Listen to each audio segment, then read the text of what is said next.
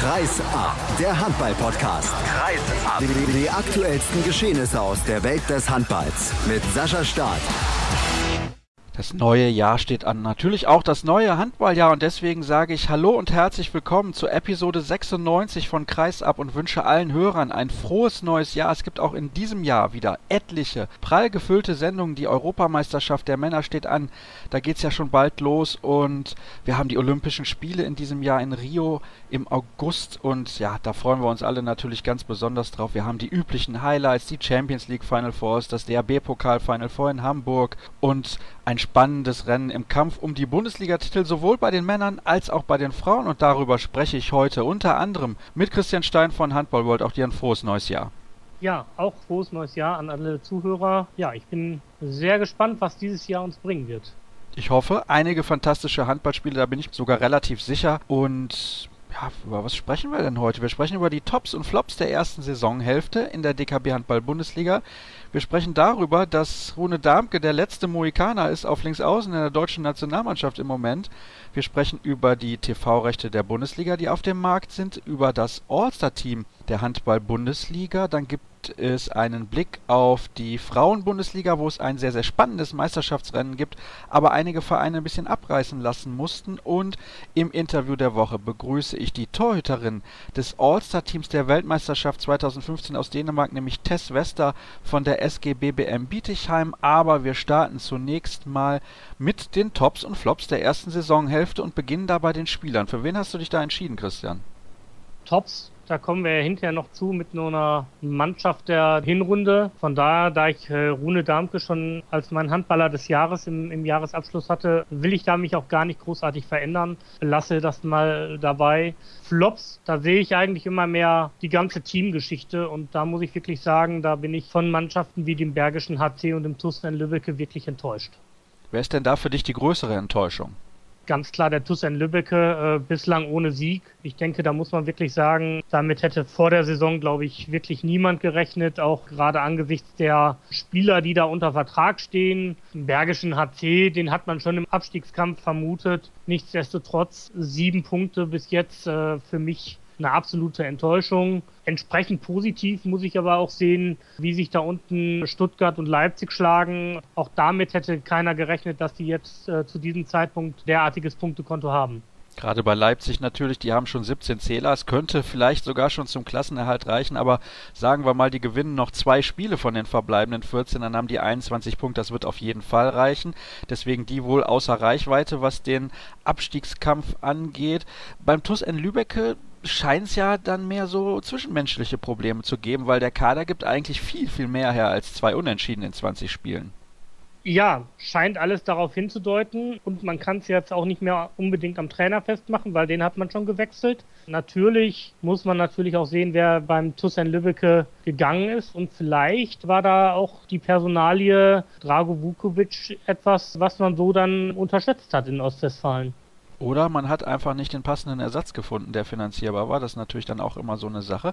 Kommen wir zu deinen Tops abseits des Spielfeldes. Also weder Spieler noch Trainer oder Mannschaft, äh, beziehungsweise, nee, Trainer machen wir erst noch, natürlich. Also, hast du irgendeinen Trainer, der dich äh, besonders überzeugt hat in den ersten 20 Spielen? Trainer ist für mich Kai Wandschneider äh, absolute Nummer eins, sag ich mal. Ähm, Michael Biegler mit dem HSV auf Platz vier einzulaufen, ist vielleicht nicht das Unerwartetste, was man jetzt irgendwie aus der Hand holen kann. Und wenn wir natürlich die, die Leistung von Leipzig und Stuttgart hervorheben, dann geht das auch nicht ohne gute Trainer. Christian Prokop und Thomas König haben da schon gezeigt, dass sie wirklich qualitativ gute Arbeit leisten. Was begeistert dich an Kai Wandschneider so sehr?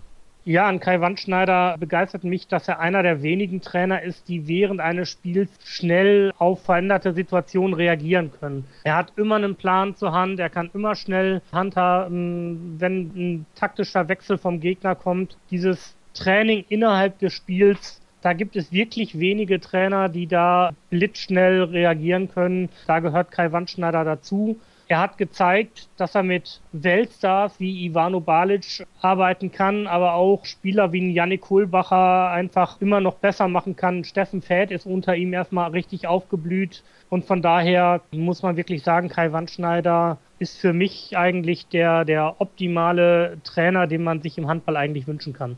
Und mit ihm ist es immer sehr, sehr interessant zu plaudern. Also die Gespräche, die ich mit ihm auch schon geführt habe, die könnten stundenlang dauern, wenn nicht irgendwann was anderes dazwischen kommen würde. Also das ist immer wieder erstaunlich, was für Ansichten er auch hat, finde ich immer sehr, sehr interessant. Er war ja bei uns auch schon zu Gast. Das wird auch nicht das letzte Mal gewesen sein, das kann ich versprechen, denn ihm hört man auf jeden Fall sehr, sehr gerne zu. Ja, dann kommen wir zu den Geschichten abseits des Spielfeldes. Hast du da auch was, was dich begeistert hat?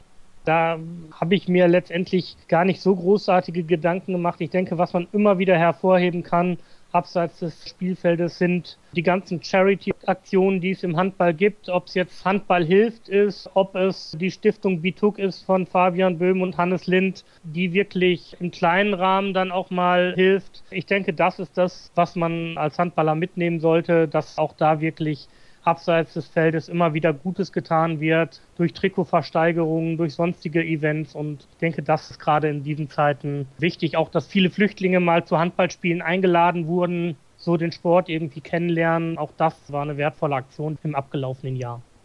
Dann kommen wir bei den Flops mal zu den Trainern. Ist natürlich immer jetzt ein bisschen hart, weil manchmal haben die Trainer auch nicht so großen Einfluss darauf, welche Spieler zur Verfügung stehen. Welcher Trainer hat dich besonders enttäuscht in den ersten 20 Spielen? Enttäuscht muss man sicherlich sein mit, mit dem, was in Magdeburg am Ende rumgekommen ist. Ich denke, da kann man dann wirklich auch den Trainerwechsel entsprechend nachvollziehen. Genauso enttäuschend äh, finde ich die Punktebilanz in Balingen aktuell und beim TuS in Lübbecke, also alle Vereine, die auch schon reagiert haben. Das wären so meine, meine Flops, die ich so an erster Stelle nennen würde. Müssen wir über den Flop abseits des Spielfeldes überhaupt noch reden? Hast du da Lust drauf? Flop abseits des Spielfeldes ist für mich aus der zweiten Liga die Partie zwischen Bad Sparta und Minden gewesen. Oh, ich dachte, äh, der HSV ist dein Flop. Aber gut, Nein. wir sprechen gerne natürlich auch über sowas. Dann erklär doch mal den Hörern, was da genau los gewesen ist. Ja, weil es für mich einfach zum Handball nicht dazugehört, dass irgendwelche Chaoten den Handball als Bühne benutzen, um dann irgendwelche Randale zu machen und es halt wiederholt in Minden ist, dass es da zu Vorfällen kommt. Der Verein wirklich nicht ausreichend Stellung dagegen bezieht, sich von diesen Fans zu distanzieren. Und das ist für mich der wirkliche Flop des Jahres. Der HSV, klar, wirtschaftlich gesehen mit Sicherheit ein Thema, was viele Leute beschäftigt hat. Aber das würde ich jetzt sogar mit dem Sportlichen durchaus noch in Verbindung bringen, weil bei aller Kritik, die wir immer an dieser Geschäftsführung und dem wirtschaftlichen Gebaren des HSV machen, ja, und alle immer sagen, schade, dass da diese Mannschaft, äh, die hätte es ja verdient, dass sie ohne diese Geschäftsführung wäre die Mannschaft nicht da und dann würden wir über den HSV auf Platz 4 auch gar nicht reden und die tollen sportlichen Leistungen von Michael Biegler und Co. Von daher, das wirklich Negative war für mich diese Vorfälle. Da müssen wir wirklich mal hinkommen, dass da in Minden auch entsprechend Position zubezogen wird und dass man sich von diesen Fans trennt und auch dafür sorgt, dass nicht noch Fußballfans aus Hannover zur Unterstützung mit nach Bad Schwartau kommen. Was meinst du, wie kann man das irgendwie verhindern? Muss man die nicht einfach komplett ausschließen und sagen, Hallenverbot für die Kollegen, weil so geht es ja nicht weiter? Ja, im Fußball gibt es zum einen ein bundesweites Stadionverbot. Das wäre vielleicht im Handball entsprechend auch ordentlich. Ich weiß, dass es manchmal Vereine gibt, die dann in ihren eigenen Hallen ein Verbot aussprechen, aber trotzdem werden die Auswärtstickets immer noch verkauft an, an diese Leute, weil es ja sonst auch keine Abnehmer geben würde.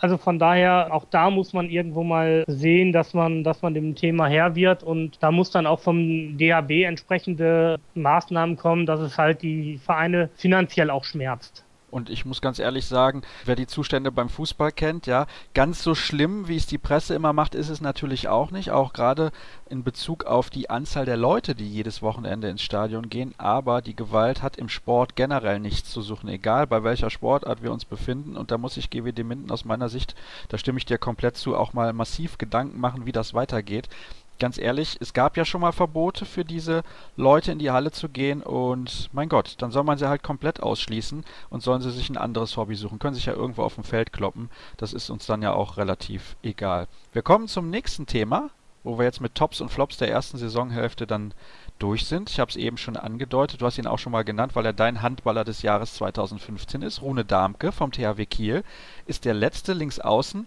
den die deutsche Nationalmannschaft für die Handball-Europameisterschaft in Polen zur Verfügung hat. Aus dem Grund, weil jetzt auch Michael Allendorf verletzt ausfällt und ursprünglich Dago Sigurdsson in den 28er-Kader nur drei Linksaußen berufen hat. Jetzt kommt dazu, auch ohne Darmke ist angeschlagen. Wir wissen zum aktuellen Zeitpunkt noch gar nicht, kann er die Europameisterschaft überhaupt spielen. Er ist allerdings im Moment schon bei der Nationalmannschaft, macht auch die Vorbereitung mit. Das heißt, da sieht es zumindest gut aus. Aber 60 Minuten durchspielen, jedes Spiel für den jungen Kerl, das ist eine Mammutaufgabe. Ja, das ist eine Mammutaufgabe, die mit Sicherheit aber auch zu lösen ist. Im Zweifelsfall kann man aber natürlich auch mal mit zwei Kreisläufern spielen. Ja, auch das kennen wir ja. Man kann auch mal einen Rückraumspieler auf Außen stellen, der dann halt entsprechend über die Mitte dann reinzieht. Natürlich ist man taktischer ein bisschen limitiert. Allerdings ist ja die große Aufgabe der Außen auch oftmals einfach nur die Räume breit zu machen und Gefahr auszustrahlen. Wer weiß, vielleicht überrascht uns Dagor Sigurdsson entsprechend mit zwei Kreisläufern, die dann wirklich Räume schaffen und vielleicht läuft es dann im gebundenen Spiel besser, als wenn man jetzt da einfach mal einen Außen 60 Minuten lang durchlaufen lässt. Kann man dem Bundestrainer in irgendeiner Art und Weise einen Vorwurf machen, was das angeht? Weil er hat sich ja völlig bewusst nur für drei Linksaußen entschieden. Naja, grundsätzlich kann man sagen, wir haben 28 Spieler, wir haben sieben Positionen, also kann ich jede Position vierfach besetzen. Das ist mit Sicherheit ein Aspekt. Dann muss man allerdings auch sagen, wir haben Abwehrspezialisten, die gerne noch reingenommen werden. Gerade im Tor setzt man halt gerne noch mal einen fünften Spieler mit auf die Liste, damit man wirklich abgesichert ist, weil man das eben nicht so einfach kompensieren kann. Und sobald ich das mache, muss ich halt auf gewissen Positionen sparen dass sich natürlich sowohl Patrick Krötzky, Uwe Gensheimer, Michael Allendorf jetzt alle verletzen, Davon konnte man jetzt einfach nicht ausgehen, ist Pech, aber wie gesagt, äh, auf den Außen ist es auch am ehesten verschmerzbar. Oh, dass ich das Wort Pech in Zusammenhang mit Verletzung von dir noch höre, hätte ich niemals gedacht. Aber gut, man muss natürlich auch dazu sagen, denn Uwe Gensheimer beispielsweise auf links außen ist die klare Nummer 1 und der, der als Nummer 2 mitfährt, der wird eh wenige Minuten bekommen. Und dann, dass der Dritte überhaupt noch Minuten bekommt, beziehungsweise nominiert werden muss, ist eh schon unwahrscheinlich dass sich dann da gefühlt auch alle verletzen, noch unwahrscheinlicher. Also da ist, glaube ich, Pech wirklich der richtige Ausdruck dafür. Ja, also du bist der Meinung, dass uns das nur in gewissem Maße schwächt, weil wir sind dann natürlich auch für die Gegner nicht so leicht ausrechenbar, wenn wir da mehrere Varianten einstudieren. Gerade wenn der Rückraumspieler vielleicht dann auch auf links außen spielt, wie du das eben gesagt hast, wenn wir mit zwei Kreisläufern agieren, das ist vielleicht sogar ja auch ein Vorteil. Ja gut, also zum einen wird das Videomaterial, was die Gegner aktuell zur Verfügung haben, zumindest im ersten Spiel dann gegen Spanien, nicht viel bringen. Ich glaube, in den anderen Partien wird man dann dementsprechend auch nur auf das schauen, was dann bei der EM gelaufen ist. Von daher wird sich das dann ein bisschen verselbstständigen, aber gerade gegen, gegen Spanien könnte man dann eine Überraschung schaffen. Das wäre schön, wenn wir gegen Spanien die Überraschung schaffen und gegen die anderen Mannschaften, gegen Schweden und Slowenien, tja, wenn wir dann noch einen Sieg holen, sind wir auf jeden Fall schon mal weiter und haben auch ganz gute Aussichten, um vielleicht sogar den Sprung ins Halbfinale zu schaffen. Wie siehst du eigentlich die Personalie Paul Drucks? Hat man den nur symbolisch da auf diese 28er-Liste gesetzt? Weil ganz ehrlich, der hat ja bis heute kein einziges Spiel gespielt. Den Platz hätte man sich vielleicht für jemanden sparen können, der wirklich in der Lage ist, auch aktuell schon Handball zu spielen ist natürlich immer die Frage, ob man so jemanden findet, der dann diesen Platz verdient hätte. Wie gesagt, wir haben ziemlich viele verletzte Spieler im Moment. Von daher, ja, ich glaube, es ist so eine Art Goodwill-Aktion, aber wie gesagt, da hätte man auch gut jemand anderes einsetzen können, von dem man wirklich überzeugt ist, dass er dann auch spielen kann. So bringt es niemanden was und ähm, der Platz ist wirklich verschenkt.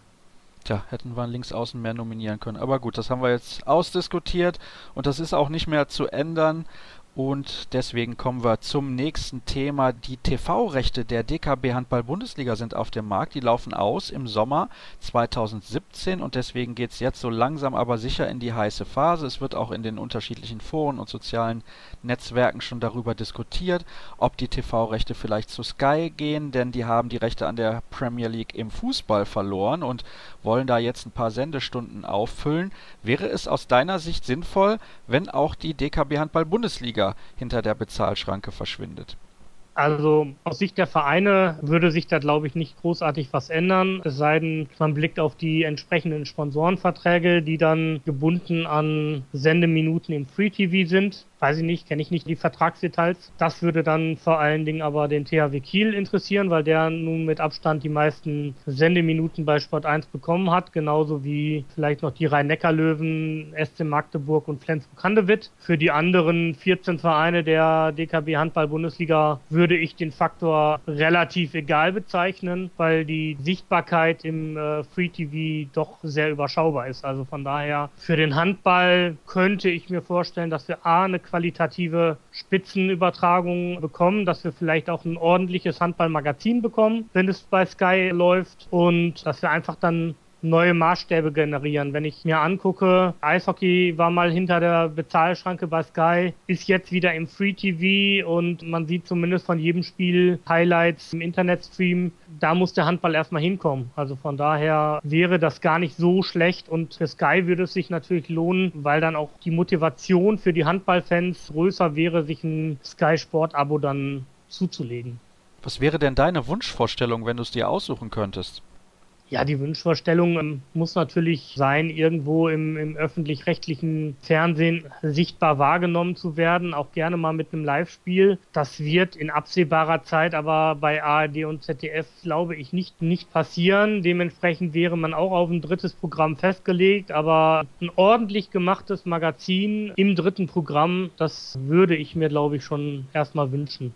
Also Kreisab quasi als Videoformat, ne? Gerne auch Kreisab als Videoformat im Anschluss an den Sport 1 Doppelpass oder so. Oh. Ja, ansonsten müssten wir gucken, wie wir den Handball vielleicht noch ein bisschen fernsehgerechter gestalten können. Ich glaube, auch da gibt's noch vielleicht einiges an Verbesserungspotenzial, was man sich überlegen müsste, aber ähm, ich glaube einfach, dass, dass der Handball vielleicht auch fürs Fernsehen schon zu schnell geworden ist manchmal. Ja, den Eindruck habe ich auch, wenn dann noch irgendwelche Großaufnahmen der Torhüter gezeigt werden, wenn die jubeln und auf der anderen Seite fällt schon das Tor. Das ist natürlich immer ein bisschen unglücklich, aber ja, hast du da eine konkrete Idee, wie man die Fernsehübertragung noch ein bisschen attraktiver gestalten kann, wenn du das jetzt gerade schon in den Raum wirfst? Ja, also die Frage ist natürlich immer, wie macht man das Ganze mit der, mit der schnellen Mitte. Das hat den Handball natürlich revolutioniert. Auf der anderen Seite muss man halt wirklich sagen, man muss schauen, dass man halt eben Zeitlupen irgendwo auch einbringen kann. Das gehört zu einer TV-Übertragung dazu. Und ansonsten kann man, denke ich mal, vieles, was bei Sky-Übertragungen in der Champions League jetzt gemacht wird, schon aufbauen. Also gerade was so Interviews kurz vor dem Spiel angeht, was Auszeiten angeht, was bestimmte Kameraperspektiven angeht. Ich denke, da kann man noch einiges verbessern. Wir müssen nicht hinkommen, dass wir irgendwie uns die Einschaltquoten von der Dart-WM zum Vorbild nehmen und sagen, wir führen Handball nur noch im 7 Meter werfen mit sieben Sätzen und jeweils drei Durchgängen aus oder so. Also dahin müssen wir nicht kommen. Ich werfe da mal zwei Sachen in den Raum und zwar das erste ist verkabelte Trainer mit Mikrofon und zwar 60 Minuten lang natürlich dann nicht immer live ausgestrahlt, aber gibt es beispielsweise in der NBA und es gibt bei Servus TV in der DEL auch die Cable Guys, also zwei Spieler, die komplett verkabelt sind und da werden dann immer die Highlights rausgeschnitten und zwischendurch gezeigt. Ich glaube, das wäre eine Möglichkeit. Die zweite Möglichkeit, und da werden jetzt einige aufschreien, wären Auszeiten immer nach gut 15 Minuten pro Hälfte, wo man dann vielleicht nochmal mehr Möglichkeiten hat, auch Werbung zu zeigen. Hört sich jetzt blöd an, weil keiner möchte Werbung eigentlich sehen, aber sie finanziert eben das Produkt und vielleicht hätte man dann noch mehr Möglichkeiten, ein paar Statistiken mehr einzubauen, denn die Leute, die die Statistiken machen, müssen ja auch irgendwie bezahlt werden. Also das ist ein bisschen schwierig und erklärt sich nicht immer so ganz, warum dann vielleicht mal auch die eine oder andere Werbung mehr eingeschoben werden müsste. Aber wenn wir ein besseres Produkt wollen, müssen wir natürlich auch an der einen oder anderen Stelle ein bisschen zurückstecken, ist ja ganz klar. Also diese Diskussion bzw. die Verhandlungen um die TV-Rechte der Bundesliga werden wir auf jeden Fall weiter beobachten. Und wir kommen zum All-Star-Team der ersten 20 Spiele. Wir haben eine erste Sieben zusammengestellt, dazu den besten Abwehrspezialisten, den besten Neuling, den besten verbesserten Spieler, den Trainer der ersten Saisonphase und den MVP. Und wir gehen das jetzt einmal Position für Position durch, ohne das groß zu bewerten, sondern wir nennen nur mal die Namen und ihr könnt dann zu Hause oder unter Freunden gerne diskutieren, was können die denn so Leute aussuchen. Das ist auch völlig verrückt, was die gemacht haben. Aber ich glaube, beim Torhüter, da gibt es nicht so viele Diskussionen. Ich habe mich für Andreas Wolf von der HSG Wetzlar entschieden. Wen hast du genommen, Christian? Ja, du hast mir ja dein Team vorher schon gezeigt, von daher habe ich mich mal komplett anders entschieden, damit wir auch mal ein bisschen, bisschen Potenzial zur Diskussion haben. Für mich die absolute Nummer eins äh, in Sachen Konstanz ist für mich Matthias Andersson. Andreas Wolf hätte ich auch gerne reingewählt. Auch weil er gemeinsam mit Peter Stochel dafür gesorgt hat, dass wir ohne Silvio Heinevetter zur EM fahren. Oh, da eine böse Spitze da an dieser Stelle Ne, von dir. Nein, ne? nein, nein, nein, nein, nein, nicht gar nicht. Aber man muss ja die Leistung von Andreas Wolf und von Peter Stochel einfach mal anerkennen. Ohne die Leistung von beiden wäre Silvio Heinevetter jetzt bei der Nationalmannschaft dabei. Und das haben die beiden sich erarbeitet, dass das die Folge letztendlich ist. Und Andreas Wolf hat das mit seinen guten Leistungen erarbeitet. Also das muss man nur sehen. Aber natürlich ohne einen Peter Stochel wäre ein Silvio Heinevetter auch in Berlin nicht die ganze Zeit auf der Bank gesessen. Also von daher bedingt das eine das andere. Links außen habe ich Uwe Gensheimer genommen. Ein bisschen die langweilige Entscheidung, aber du hast ja jemand anderen ausgesucht.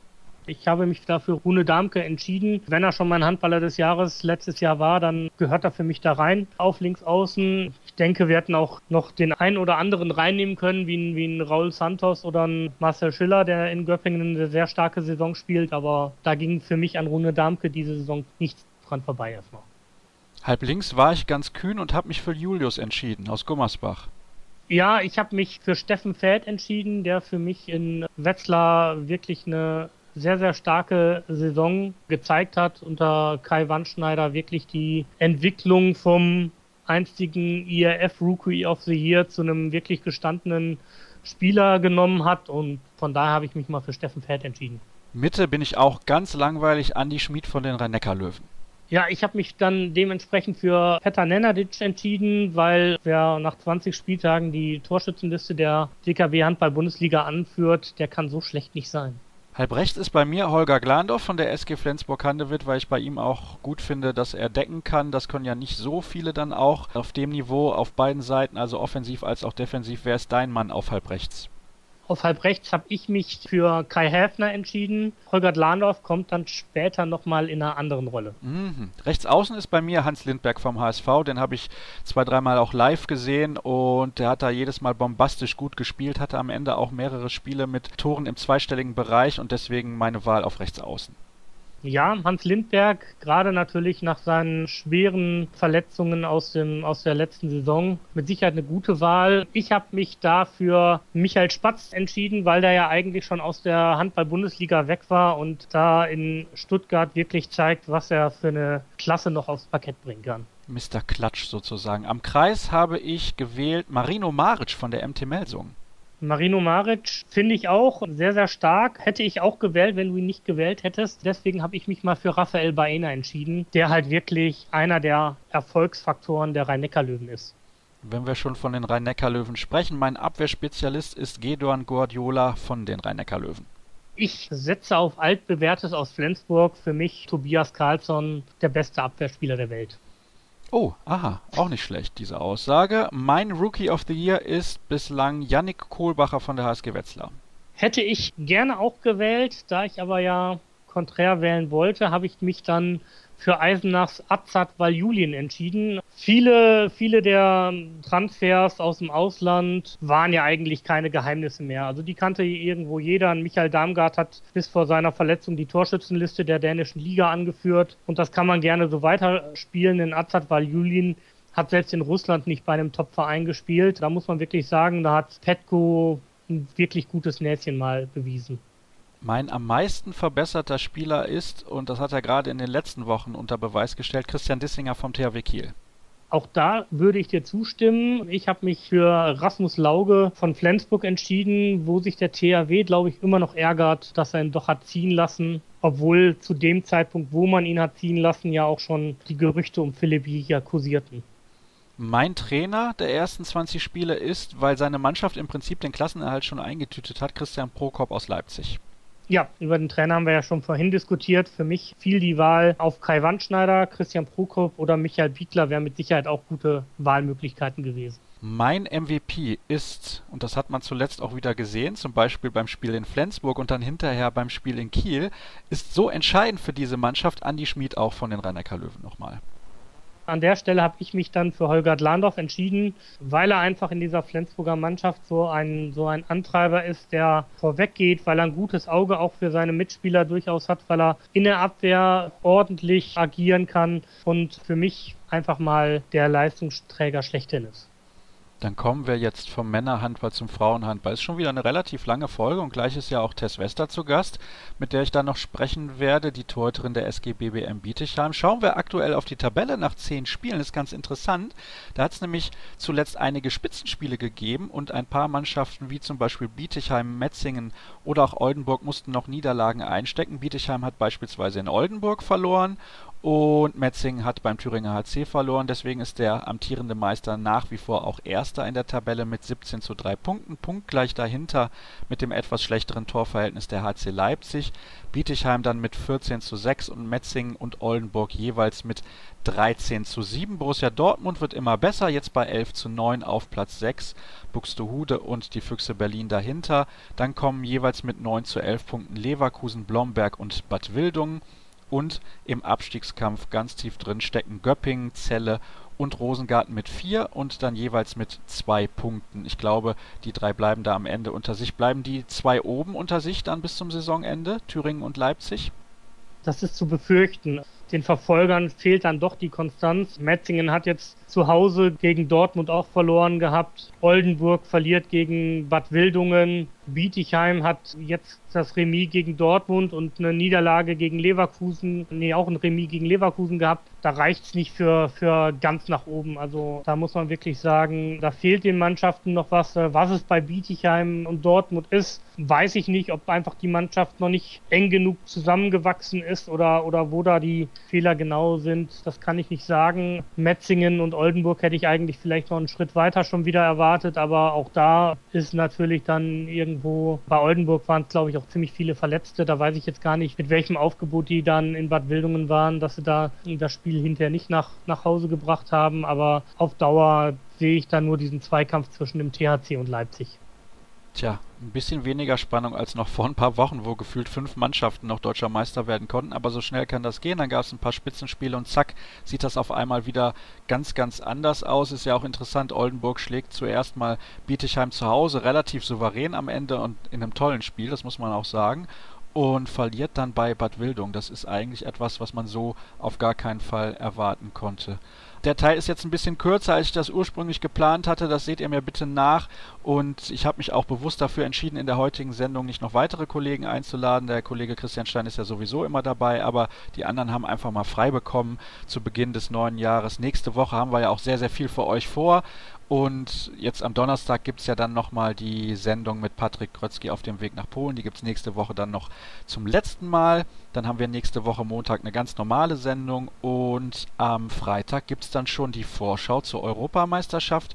Da habe ich schon etliches vorbereitet. Gucken wir mal, was am Ende bei rauskommt. Aber am 15. Januar geht es ja bereits los. Das ist ja nicht mehr allzu lange. Elf Tage sind es dann noch. Und deswegen hört euch auf jeden Fall an, was wir da für euch vorbereitet haben. Ich glaube, so kompakt und gut wie bei uns könnt ihr nirgendwo irgendwo anders über die Europameisterschaft informiert sein. Jetzt gibt es erstmal eine kurze Pause und dann ist Tess Wester zu Gast, die Torhüterin aus Bietigheim. Zeit für unser Interview der Woche und ein ganz aktueller Gast ist bei mir eingeladen dieses Mal. Sie hat bei der Weltmeisterschaft in Dänemark im Dezember herausragende Leistungen gebracht und wurde deswegen in das All-Star-Team gewählt auf der Torhüterposition. Ich begrüße recht herzlich von der SG BBM Bietigheim und von der holländischen Nationalmannschaft Tess Wester. Hallo Tess. Hi. Ja, ihr habt gestern gespielt übrigens, ganz aktuell mit der SG BBM Bietigheim gegen Dortmund, 23-23 unentschieden. Ich kann das nur von mir persönlich sagen, unentschieden ist das Ergebnis, wo ich irgendwie gar nicht mitleben kann. Ja, also wenn man verliert, ist das noch eine Sache, ärgert man sich. Wenn man gewonnen hat, freut man sich. Wie ist das bei dir mit einem Unentschieden? Mm, ja, das tut weh. Ich glaube, wir haben zehn Minuten vor Schluss noch mit fünf oder sechs Tore geführt und irgendwie haben wir dann keinen kalten Kopf behalten und zu viele Fehler gemacht haben ein paar Mal nicht zurückgelaufen und deswegen haben wir einfache Gegentore bekommen und ja, dann gewinnt man so ein Spiel nicht und dann hat man unentschieden und dann kann man froh sein, dass man noch einen Punkt hat, weil wir hätten das Spiel auch verlieren können, aber ja, liebe zwei Punkte natürlich. Jetzt seid ihr in der Tabelle ein bisschen abgerutscht, weil ihr letzte Woche auch in Oldenburg verloren habt. Fand ich auch ein bisschen überraschend, wobei Oldenburg natürlich auch eine sehr, sehr gute Mannschaft ist. Das war auch eine Niederlage, muss ich ehrlich sagen. Da habe ich gar nicht mit gerechnet. Wie war das denn bei dir? Du kommst von der Weltmeisterschaft wieder, bist natürlich top motiviert mit dem Gewinn der Silbermedaille und dann jetzt eine Niederlage und Unentschieden. Wie ordnest du das ein? Ja, wir haben natürlich als Mannschaft sechs Wochen nicht zusammen trainiert und gespielt und wir haben dann zwei Trainingseinheiten gehabt und irgendwie hat das auf dem Spielfeld nicht so funktioniert, wie es funktioniert hat vor der WM und ich glaube, das konnte man auch sehen und irgendwie, wir waren da, aber wir waren nicht richtig da. Irgendwie haben wir alle Handball gespielt, aber nicht so, wie wir das können. Einige waren sehr schlecht, andere waren normal und ja, dann wissen wir, wie VfL Oldenburg spielt. Die sind schnell, die nützen die Chance, die die dann noch bekommen und wir konnten das dann nicht mehr verhindern und wir kämpfen dann, wir kommen dann wieder mit zwei vorne und schaffen es aber nicht, die Lücke größer zu machen. Wir kommen wieder hinten und dann müssen wir uns wieder rankämpfen und am Ende hat uns dann irgendwie das Kämpfen und die Teamgeist gefehlt. Jetzt hast du gerade gesagt, man weiß, wie Oldenburg spielt. Also wenn jemand weiß, wie Oldenburg spielt, dann bist das natürlich du. Du hast ein paar Jahre beim VfL gespielt. War das für dich eine spezielle Situation? Hast du dir mehr Druck gemacht, auch vielleicht vor der Partie? Naja, nicht wirklich Druck. Ich hatte eigentlich sehr viel Lust, mal wieder in Oldenburg zu spielen, die Leute wieder zu sehen und natürlich möchte man dann auch gewinnen, weil du bist ja nicht umsonst weggegangen und du wirst ja auch zeigen, dass wo du jetzt bist, dass das dir auch gefällt und dass das auch eine gute Mannschaft ist. Und natürlich ist es dann doppelt so sauer, wenn du dann am Ende verlierst und die, das Publikum die ganze Zeit fragt, ja, wieso bist du denn weggegangen? Aber ja, also ich bin 100% froh, dass ich jetzt für Bietigheim spiele und dann ist es natürlich sauer, dass du nicht gegen deine alte Freien gewinnst, aber die kommen nochmal nach Bietigheim und dann wird es sicherlich anders sein. Hm, schon mal eine Kampfansage, ein paar Wochen bevor es dann das Rückspiel gibt. Ja, jetzt seid ihr in der Tabelle ein bisschen abgerutscht.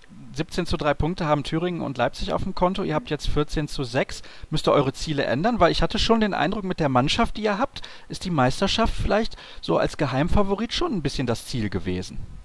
Ja, wir hatten das Ziel, wir haben das Ziel, jedes Spiel gewinnen und wenn du jedes Spiel gewinnst, dann natürlich sollst du am Ende am ersten Platz stehen, aber wir müssen nochmal zu Hause gegen Leipzig und auswärts gegen Thüringen. Und ich glaube, wir haben eine Mannschaft, die kann gegen jede gewinnen, aber wie du siehst, auch gegen jede verlieren. Und wir wollen auf jeden Fall jetzt nochmal steigern und uns zusammenreißen und sagen, hey, ab jetzt geht's wieder von vorne los und wir müssen einfach jedes Spiel wieder gewinnen und dann nicht mehr nach hinten schauen, aber nach vorne. Und dann äh, glaube ich, dann kommen wir wieder auf die äh, richtige Weg.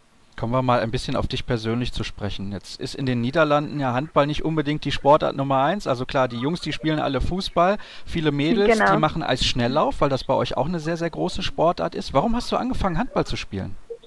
Mm, naja, dass ich fünf war, sind wir umgezogen in, in ein Dorf und da gab es eigentlich nur Fußball, Tennis und Handball. Und ja, weil wir ja neu waren, sollte ich und meine Geschwister eine Sportart entscheiden, damit wir Freunde machen konnte.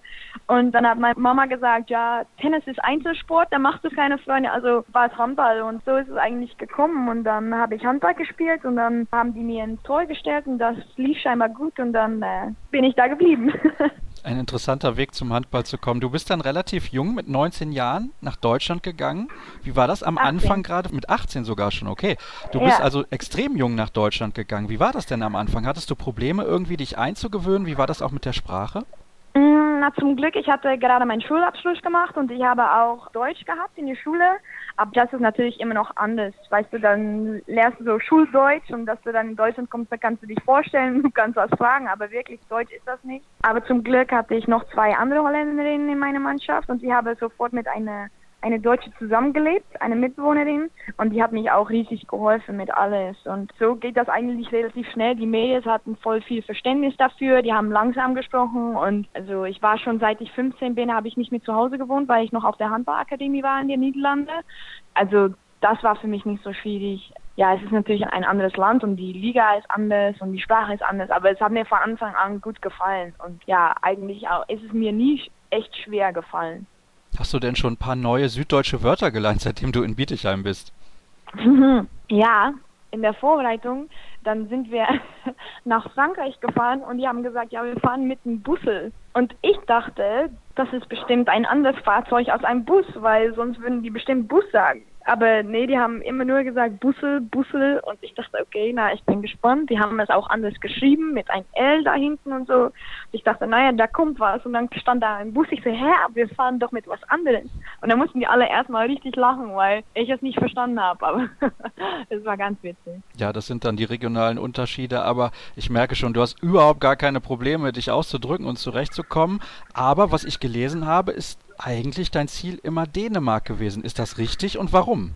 Nein, das ist nicht ganz wichtig. Ich habe, dass ich bei VfL, dass es deutlich war, dass ich weggegangen bin, habe ich gesagt, dass es mir interessieren würde, auch mal vielleicht in ein anderes Land zu spielen, zum Beispiel Dänemark oder Frankreich. Aber ich habe also nie wirklich gesagt, ich möchte unbedingt nach Dänemark ich glaube, es ist für einen Spieler immer gut, Liga zu wechseln, also Land zu wechseln, weil in Deutschland wird zum Beispiel komplett anderes Handball gespielt als in Dänemark oder in Frankreich. Und ich glaube, es ist immer gut für deine Entwicklung, was anderes zu probieren. Und ja, also ich bin noch immer dabei, dass ich das auch ambiere, vielleicht nochmal in ein anderes Land zu spielen. Aber jetzt gerade gefällt es mir noch immer ganz gut in Deutschland. Aber ja, vielleicht äh, irgendwann werde ich nochmal Land wechseln die nächste Ankündigung. Also erstmal Kampfansage an Thüringen und Leipzig und dann jetzt noch die Ansage, vielleicht auch dann demnächst mal in einem anderen Land zu spielen. Es gibt ja viele Länder zur Auswahl, wo Handball relativ hochklassig gespielt wird und viele interessante Mannschaften in ganz Europa. Aber wir freuen uns natürlich, dass du im Moment noch in Deutschland aktiv bist.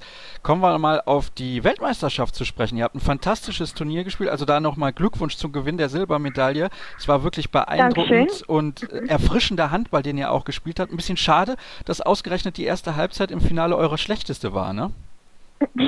ja, ich glaube, da konnte man einfach sehen, dass wir keine Erfahrung haben mit Finale spielen. Und ich glaube, wir hatten für Norwegen einfach zu viel Respekt. Also wir haben nicht ein Finale gespielt, sondern wir haben gegen einen Weltmeister gespielt. Und ich glaube, wir haben uns da einfach irgendwie eingeschränkt. Und dann siehst du, die zweite Halbzeit fangen wir an, Handball zu spielen, so wie wir das können. Und dann wenn du nur auf die zweite Halbzeit guckst, dann gewinnst du den auch und dann ist es halt schade, doppelt schade, dass du es die erste Halbzeit nicht hinkriegst haben denn die schlechten Nachrichten, die ihr vor dem Turnier bekommen habt, bei euch die Motivation nochmal gesteigert? Also für die, die das nicht mitbekommen haben, es ist ja die Torwarttrainerin Jacqueline Tinstra gestorben und Jasmina Jankovic hat sich dann noch das Kreuzband gerissen. Also das eine natürlich viel, viel tragischer als das andere. Das war ja sicherlich auch ein großes Thema in der Mannschaft. Hat das die Motivation nochmal gesteigert? Glaubst du, dass ihr dadurch vielleicht nochmal ein bisschen besser gespielt habt? Mm, naja, ich muss sagen, Jacqueline ist während der WM gestorben die alte Torwarttrainerin. Da waren wir schon auf dem Turnier und dann haben wir uns drittes Spiel gespielt. Ja, und natürlich, wenn sowas passiert, wo du eigentlich nicht mit rechnest, dann dann ist das hart und dann natürlich gibt es eine extra Motivation. Aber ich glaube, wir haben vor der WM als Mannschaft schon ein gutes Gefühl gehabt. Wir haben gesagt, wir sind gut im Lauf, wir haben viel Vertrauen ineinander und wir wussten, dass wir eine gute WM spielen würden. Also, dass wir ins Finale kommen, hätten vielleicht nicht alle gedacht. Aber dass wir weit kommen würde, das haben wir alle eigentlich sofort gesagt und auch ausgesprochen. Und dass das natürlich am Ende auch so geht und so am Ende so hin, ja, hinsteht, oder wie sagt man das, dass es auch am Ende so ist, dass du Finale spielst, ist natürlich super geil. Meinst du oder bist du davon überzeugt, dass es hilft, den Handball in den Niederlanden auch größer zu machen? Denn normalerweise wird das ja alles vom Fußball ein bisschen erdrückt, auch vom als Schnelllauf. Also die als Schnellläuferinnen und als Schnellläufer in den Niederlanden sind ganz, ganz große Stars. Ich habe jetzt gesehen, du bist zusammen mit Estevana Pohlmann und ich glaube noch einer Spielerin im Fernsehen auch gewesen danach. Glaubst du, das kann dem Handball in den Niederlanden wirklich richtig helfen? Also nicht nur ein, zwei Jahre, sondern vielleicht auch mal die nächsten zehn Jahre? Auf jeden Fall. Wir haben schon gemerkt, dass dieses Jahr war unsere WM live im Fernseher zu schauen und es gab unglaublich viele Leute, die es angesehen haben. Wir haben so viele Reaktionen bekommen von Leuten, die noch nie Handball gesehen haben, die sagen, oh, was ist das für eine tolle Sportart, das geht schnell, da passiert viel, es ist hart, es ist schön. Und natürlich haben die auch viel über unseren Teamgeist gesagt, dass die es so toll fanden, wie wir Handball spielen und wie viele Emotionen und Kämpfgeist wir zeigen. Und ja, also schon unsere Ankunft an den Flughafen, dass wir nach Hause geflogen sind, da waren so viele Leute und also ich bin mir sicher, dass es gut ist für den Handballsport in Holland. Und wie gesagt, in Holland ist es nur Fußball, Hockey oder Leichtathletik. Und Handball kommt ganz, also nicht ganz unten, aber es gibt auch noch Volleyball. Das machen auch viele. Und Handball ist schon eine kleine Sportart. Aber jetzt auch mit die Augen auf Olympia, dann glaube ich, dass wir schon viel Aufmerksamkeit bekommen würde und natürlich hoffen wir auch, dass wir dann die Olympia schaffen und dass es bleibt und dass viele kleine Mädels und Jungs in Holland sagen, ich möchte Handball spielen, weil es so toll ist. Jetzt hast du gerade eben den Teamgeist angesprochen, deswegen noch eine abschließende Frage zu eurem Coach, Henk Groner. Das ist, wie ich finde, ein ganz, ganz interessanter und freundlicher und netter Mann und ein absoluter Experte, sonst wäre die Mannschaft ja auch nicht so erfolgreich. Vielleicht kannst du ein paar Sätze noch zu ihm sagen. Ja, Henk ist ein sehr netter Mann. Er lässt die Mannschaft so sein, wie er ist. Er macht nicht zu viel Druck er lässt jeder das machen, was er gut kann. Und ich glaube, das ist eine starke von uns. Und ja, er ist schon so lange Bundestrainer, dass, ja, also ohne ihn weiß ich nicht, ob wir so hoch geendet werden. Natürlich ist es immer noch, wir stehen auf die Platte, aber er hat viel, natürlich viel, viel damit zu tun, dass wir so spielen, wie wir gespielt haben. Dann hoffe ich und wünsche euch, dass ihr weiterhin so spielt. Die Deutschen sind ja bei Olympia in Rio nicht dabei, deswegen wäre es wenigstens schön, wenn ihr da mit dabei sein könntet und vielleicht auch da wieder eine Medaille holt. Ich glaube, das ist der Traum von allen Spielern und Spielerinnen, die Sport betreiben, mal bei Olympia auf dem Treppchen stehen zu dürfen. Tess, ich danke dir recht herzlich, dass du dir die Zeit genommen hast. Auch direkt nach dem Training haben wir das Gespräch geführt und ich möchte gerne noch die Frage der Vorwoche in unserem Quiz auflösen, denn da gab es ja was zu gewinnen. Von welchem Verein aus wechselte Daniel Daniel Sauer nach Balingen. Das war der HSC Bad Neustadt. Und der Gewinner unseres Gewinnspiels der letzten Wochen ist Daniel Reckel. Er bekommt Handball 16 von Big Bang Interactive, das Videospiel. Und es gibt trotzdem auch eine neue Quizfrage, auch wenn wir aktuell keinen Preis haben. In welcher Saison erzielte Tess Wester in Deutschland das Tor des Jahres. Wer das weiß, der kann uns gerne schreiben. Ihr findet uns nach wie vor. Ja, sie lacht schon, aber du bist gerne daran interessiert, mal das eine oder andere Tor zu werfen, oder? Ja, natürlich. Ähm, ich glaube, das ist immer, wenn du dort bist, ein bisschen ein kleiner Traum, dass du trotzdem Tore werfen kannst und dass du trotzdem gefährlich bist. Und ja, jetzt bei WM hat es auch wieder geklappt und vielleicht diese Saison auch nochmal irgendwann. Ja, vielleicht wird es ja wieder das Tor des Jahres. Wir werden es beobachten. Und wer die Antwort kennt, der kann uns gerne schreiben unter facebook.com slash kreisab. Bei Twitter sind wir auch unterwegs, at kreisab.de. Am Donnerstag gibt es die nächste Sendung mit Patrick Krötzky auf dem Weg nach Polen, auch wenn er leider selber nicht dabei sein kann. Nächste Woche haben wir eine große EM-Vorschau für euch. Also schön, dass ihr heute wieder mit dabei gewesen seid bei unserem lockeren Auftakt in das Handballjahr 2016. Wir hören uns in ein paar Tagen wieder. Bis dann.